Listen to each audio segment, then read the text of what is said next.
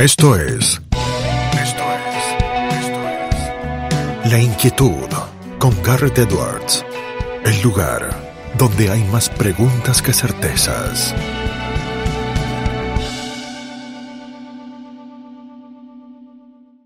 Damos vuelta de página aquí en La Inquietud por CNN Radio Rosario. Tenemos un enorme honor, placer y privilegio. Fíjense, porque es un penalista de talla y fuste con una carrera judicial completa. Fue secretario de juzgado, fue juez de primera instancia de faltas, juez correccional, juez en lo penal de instrucción, juez en lo penal de sentencia, juez de la Cámara de Apelación en lo penal, también en la ciudad de Rosario, todo el camino completo profesor de Derecho Penal, ha sido recientemente también gobernador del Distrito 49-45 de Rotary International, 91 clubes ese distrito, toda la provincia de Santa Fe, toda la provincia de Entre Ríos y gran parte de la República Oriental del Uruguay está del otro lado el doctor Ernesto Atilio Pangia. Ernesto, ¿cómo anda? Garrett lo saluda, un placer tenerlo del otro lado. ¿Qué tal, Garré? Es un placer de comunicarme con usted a la distancia, ¿no? Para mí bastante novedoso, por cierto, ¿no? Usted en Italia y yo aquí en, Rosario, ¿no? Italia la, magia de, Argentina. De, lo técnico actual, ¿no? Qué lindo, ¿no? Qué lindo. Sí, Pisa y Rosario, tan lejos se la ves, eh, tan cerca, probablemente con preocupaciones eh, diferentes, eh, pero yo le, le arranco primero quizá con una de las problemáticas eh, más acuciantes que tiene Rosario Santa Fe por estas épocas de la que usted conoce mucho porque la ha investigado y porque la ha visto de cerca, tiene que ver con la inseguridad. Eh, Ernesto, ¿cómo analiza el tema de la inseguridad año 2022? Eh, bueno, el problema de inseguridad es muy complejo, es complejo desde todos puntos de vista. la solución, por supuesto, fundamentalmente, eh, eh, y claro, no, se dan, eh, no se dan la tecla, yo diría, con la solución de, las propuestas de, investigación y, de cómo solucionar el tema. Evidentemente, la inseguridad se, va a, se va a paliar con, no con medidas simplemente, sino con una política de inseguridad. Y eso es lo que en este momento eh, está fallando. No hay una política eh, de seguridad eh, absoluta, seria, en este momento. Y, además tenemos el problema del narcotráfico, que bueno, que no ha terminado de complicar toda, toda esta situación. evidentemente el, problema de la, de la inseguridad está muy ligado está ligado directamente al delito, por supuesto, ¿no? Y claro, y el delito, el delito eh, no se puede solucionar solamente con más móviles en la calle. Eso es, un simplismo que no, no, tiene sentido. ¿Por qué? Y porque el delito tiene que ver con la, digamos, eh, con la pobreza material del hombre, eh, con la pobreza intelectual también, y con la falta de medios para acceder a una vida digna. Entonces, ahí, ahí está la, gran, la gran problemática del delito. Y fíjese una cosa, si usted analiza, si usted analiza de hace un tiempo a esta parte, quiénes son los que aparecen más en vidriera cometiendo eh, los hechos delictivos que realmente nos preocupan. Fíjense ustedes, que son jóvenes que van entre menores de edad, sí, pero jóvenes de 17, 18 años a 22, 23, 24 a lo sumo. Sí, gente muy, Pobres, muy pobres, sin instrucción, yo diría hasta casi analfabetos, muchos de ellos. La mayoría adictos a las drogas, sin perspectiva de vida, sin trabajo, sin disciplina, sin eh, conocer la cultura del trabajo, sin eh, contención familiar, la mayoría de ellos desorientados y sin futuro. Claro, eh, y además tenemos el narcotráfico que capta a la gente joven bueno, precisamente por, todas estas falencias, eh, fundamentalmente. Y claro, es difícil solucionar el tema, es difícil, eh, porque no se soluciona con más policías, sería muy, muy fácil así. Pero además está el narcotráfico eh, intrometido, inclusive en, no en todos, pero en gran parte de la gente que tiene que investigar, y ahí se complica del todo.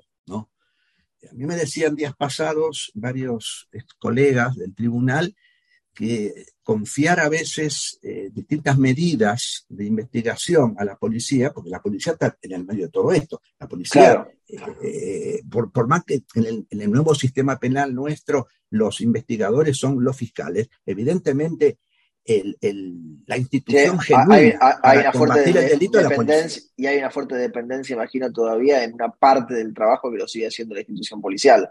No hay duda. La policía es el la institución genuina para atender la problemática de la, de la, inseguridad. Y los fiscales pueden dirigir las investigaciones, pero, pero sin la policía pueden, muy poco es lo que pueden hacer. Y fíjese, si usted analiza el, sistema penal eh, actual, el nuevo, que está rigiendo el, oral y público desde hace, eh, si mal no recuerdo, unos ocho años más o menos, un sistema excelente. Eh, tú sabes que Santa Fe fue la última, la última provincia eh, de América que optó, que se decidió por el juicio oral y público. Nosotros estábamos en una postura nosotros escriturista hasta hace claro. atrás. Y el sistema adoptado es excelente en todo sentido, es excelente. Pero claro, faltan eh, algunos, faltan más operadores, faltan más elementos técnicos para poder trabajar. Y bueno, por ejemplo, ¿Qué, tenemos. Qué paradoja, ¿no? Esa, Ernesto, porque digo, la, gente y la política parece empujar que hacen falta más gendarmes o que hacen falta más policías y parece ser que lo que hacen falta es más fiscales o más jueces o más empleados dentro de los organismos que se encargan de investigar el delito. Sí, es complejo el tema porque eh, los que están a cargo de la investigación hoy día, antes eran los jueces de instrucción, bueno, ahora son los fiscales. En este momento habrá más o menos alrededor de 70 o 72 fiscales en, Rosario, su zona de, influencia. ¿no? Pero claro, eh, no tienen la apoyatura eh, humana eh, como para puedan trabajar. Cada fiscal debería tener algunos colaboradores más. Pero un equipo. un equipo, un equipo cada vez el, gobierno está tratando, el Poder Ejecutivo, de darle más gente, pero, pero eh, no, abundan tanto eh, los emolumentos como para, como para que eso ocurra como se desea. No, no abundan y los técnicos. Y después los fiscales tienen que trabajar con la policía. Y ahí es donde se encuentran con... Con las dificultades. muchas dificultades, muchas dificultades. Eh, la confiabilidad eh, también juega su papel. Ahí en su momento se pensó en la idea de una policía de investigación o una policía judicial, o pongámosle el nombre que sea, ¿no? Sí, sí, no, no, no, eso es bárbaro, es lo, es lo ideal, ¿no? Policía judicial o, hoy día dependen de los fiscales, dependen de los fiscales. Pero eh, el problema es que hay mucha connivencia de ciertos sectores especialmente con el narcotráfico. Fíjese que hay cosas que, eran impensadas hace varios años atrás. ¿Cómo puede ser, por ejemplo, que en el servicio penitenciario haya detenidos que en su celda tengan 10 o 15 celulares? Sí, más celulares que usted, que yo o que cualquiera de los que nos está escuchando. Por supuesto.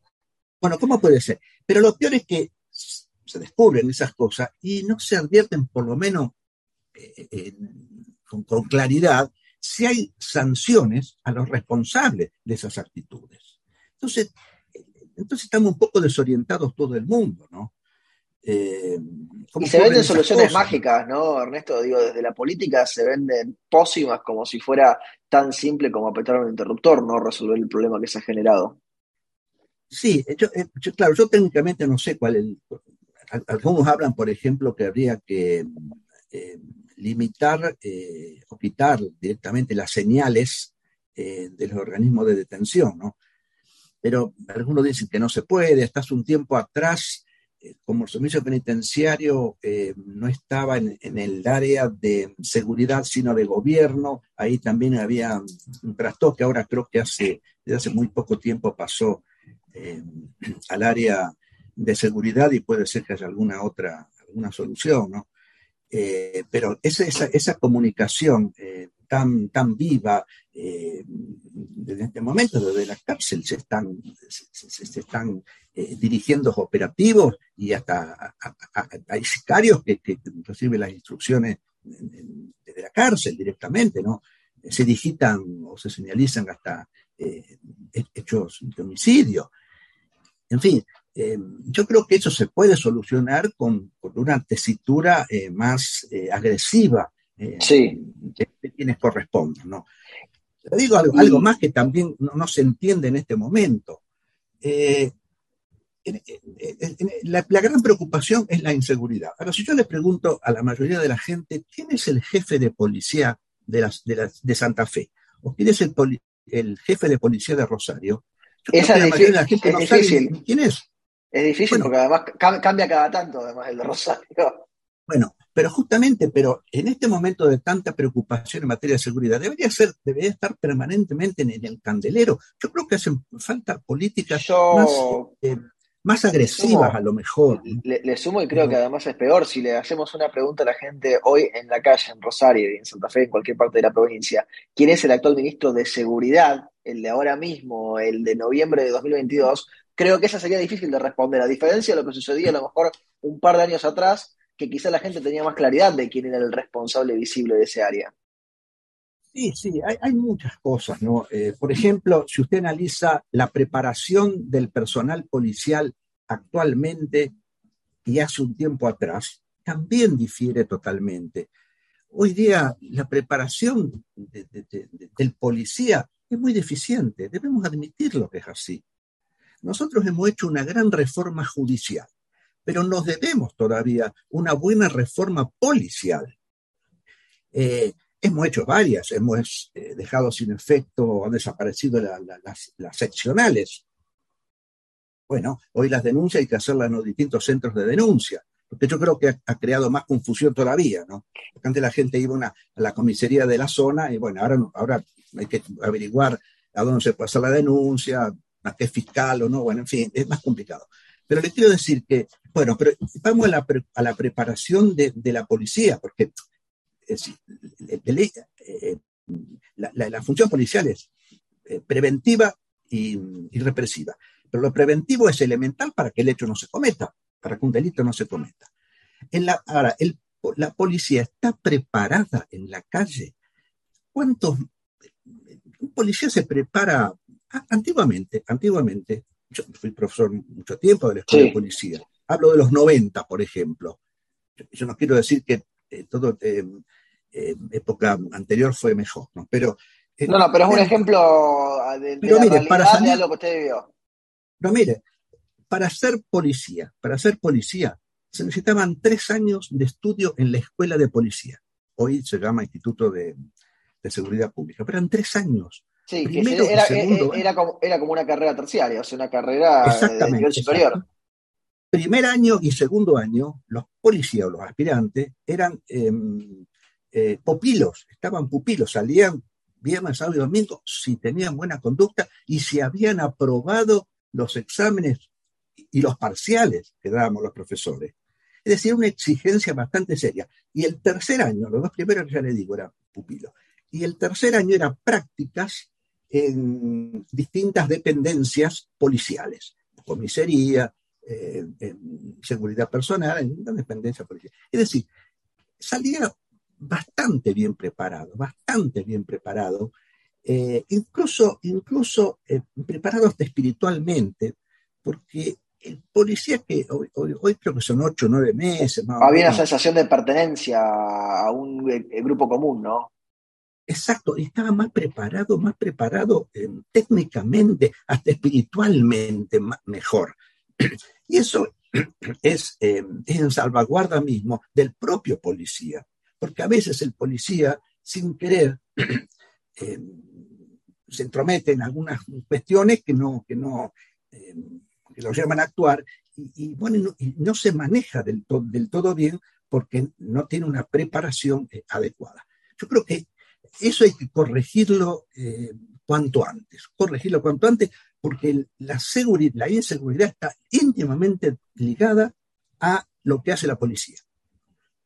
Sin una buena policía es muy difícil solucionar la, la, problemática de la inseguridad. Ernesto, lo mencionábamos al comienzo de la entrevista, eh, todo el paso suyo a lo largo de los distintos niveles en la justicia penal aquí en la provincia de Santa Fe, en la ciudad de Rosario. Eh, el Ernesto Atilio Pangia del 2022, si tuviera que contarle cómo evolucionó la justicia a ese joven Ernesto Pangia que recién daba sus primeros pasos, eh, ¿qué le diría? Algo nos adelantó hace eh, algunos intercambios, pero digo, ¿cómo ve la justicia de 2022 y la evolución que tuvo en estas décadas? No pauses, ni adelantes, o retrocedas. Quédate en La Inquietud con Garrett Edwards. Todo ha cambiado y yo creo, yo creo que el sistema actual, el sistema actual, creo que lo dije recién y lo reitero, eh, es superador ampliamente del, del escriturista nuestro. Faltan simplemente operadores, más gente que pueda trabajar. Eh, y yo creo que eh, estamos cada día mejor, cada día estamos mejor. Pero el sistema nuestro, hay que entender también esto, el sistema nuestro está em, organizado no para que todas las denuncias, todo vaya a juicio. No, la idea, la idea es que eh, lleguen a juicio aquellos hechos realmente eh, importantes, eh, los hechos más graves, y los otros, los otros se resuelvan a través de la mediación, de la conciliación, del arbitraje, del juicio abreviado. El juicio abreviado es una forma muy efectiva para los delitos que no son tan graves. Por ejemplo, un hurto, eh, donde no hay disparo de arma de fuego y demás. Y bueno, eso se puede solucionar fácilmente. Se, está ocurriendo. Es una institución muy buena que, que adoptó el, el, sistema actual, ¿no? El juicio abreviado. Lo que pasa, lo que ocurrió en una primera etapa, se está corrigiendo eso, es que en el juicio abreviado se pacta, fiscal y defensor pactan eh, la culpabilidad del, del, imputado y la pena incluso. Claro, ¿y qué ocurría en un principio? Y que se estaban pactando penas muy benignas, muy benignas. Esto puso un poco en tela de juicio el sistema. Eh, claro, ¿y por qué ocurría así? Porque los fiscales en el, en, el toleraban a veces penas eh, no muy importantes con tal de sacarse la causa de encima para trabajar otra. Pero bueno, eso se está solucionando ahora, yo creo que se está tomando más, más, más conciencia ya te le digo, hay más de 70 fiscales hoy día que pueden trabajar, bueno, es decir, eh, pero el sistema está bien, el sistema está bueno. Eh, ahora, lo que yo creo que falta todavía es ajustar la policía, porque los fiscales son muy buenos, pero si no trabajan en una policía eficiente y confiable, y confiable, y eh, el sistema cae, no, hay ninguna, ninguna duda, ¿no? lo llevo, sí. No, termine, por favor. No, no, pero voy a que eh, en nuestro país hay una crisis institucional, hay una desconfianza generalizada en las instituciones y en los funcionarios. Y bueno, en el Poder Judicial eh, no, está exento de eso también, ¿no? Eh, yo creo que los jueces, yo creo que los jueces en determinados casos tienen que salir más a explicar a través de la prensa, a través de los medios, por qué hicieron esto o no lo otro. ¿Por qué? Un poco de docencia, ¿no? Claro, es decir, porque a veces no se explica por qué una persona la detuvieron, lo tuvieron tres, cuatro días preso y, y, la dejaron en libertad. Claro, eso provoca a veces una gran desazón en, la población. Uy, ¿cómo? No, no, este hecho no se esclareció y al que estaba eh, sospechado lo, lo, pusieron en libertad. Y bueno, yo creo que el juez tiene que salir más a la calle a, explicar a la gente por qué lo dejó en libertad en ese caso. Yo creo que falta todavía eh, más conexión entre la sociedad y, el, Poder Judicial. Eh, eso, eso de que el juez hablaba por su sentencia, yo creo que, eh, perdón, sí, por su sentencia. No, no, eso quedamos, sí, Es antiguo, eso es antiguo, eso no. Y siglo XIX ya, pero lo mantuvimos por bastante tiempo. Algunos pocos todavía están en esa línea, ¿no? Pero yo creo que no, que no es así, hay que salir a explicar a la gente. Eh, yo creo que estamos en la era de las comunicaciones desde hace un buen tiempo y el Poder Judicial, eh, los jueces especialmente, y más los, los jueces penales, ¿no? Eh, tienen que estar más cerca, más cerca de la gente, ¿no? Explicando, explicando lo que han hecho. Lo llevo por otro tema porque lo, contamos eh, cuando lo presenté. Eh, fue recientemente gobernador del distrito 49-45 de Rotary International. ¿Nos quiere contar algo de esa experiencia?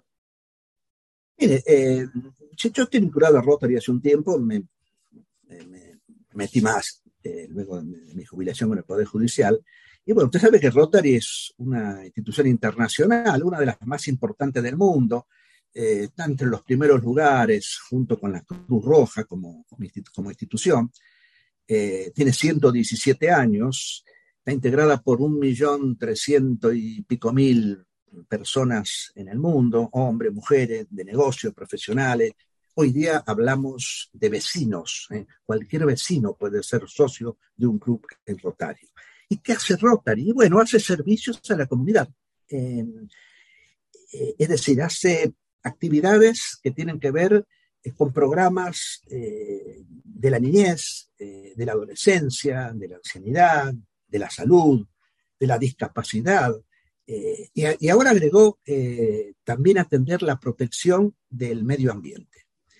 Es decir, es muy amplio lo que hace todo lo hace, todo lo hace con un sentido ético. Es decir, nosotros abogamos por un criterio ético en todo el quehacer cotidiano y atendemos, eh, impulsamos todo lo que sea eh, actividades y, acciones contra, contra el hambre y la pobreza. Eso, y tratamos de colaborar incluso hasta con el poder político, sin vincular, vincularnos políticamente, eh, para colaborar. Por ejemplo, los distintos clubes, los distintos clubes, en este momento, hay, yo no recuerdo si hay 91 u 89 Sí. Fui gobernador eh, hace dos años atrás y había 91, pero creo que ahora hay 89. Entró Santa Fe, Entre Ríos y parte del Uruguay. Eh, bueno, ¿y qué, hacemos? Y bueno, se hacen muchas cosas. Por ejemplo, las escuelas que, tanto necesitan a veces eh, el, aporte rápido de soluciones, que un baño no, funciona bien, o, que la, o, el techo, o, el piso. Bueno, ahí está Rotary trabajando con, las distintas escuelas. Nosotros trabajamos mucho, por ejemplo, mi club, Rotary Oeste, trabaja mucho con, las escuelas de la zona de Fisherton, por ejemplo, ¿no? Y lo solucionamos bastante los problemas. Bueno, y además Rotary tiene una institución muy importante que es la, eh, la Fundación Rotaria, que es la institución eh, de todos los Rotarios aportamos a esa fundación que, depende de Rotary Internacional eh, y donde se pueden obtener fondos para hacer grandes obras. Por ejemplo, mi club y cuatro clubes más de Rosario, no me quiero olvidar de alguno, pero le digo, el Rotary Club Plaza de la Bandera, Rotary Rosario, Rotary Sur, eh, Rotary Norte, no me quiero olvidar, mi club Rotary Norte, no me acuerdo si alguno más también, que hicieron una subvención global a través de,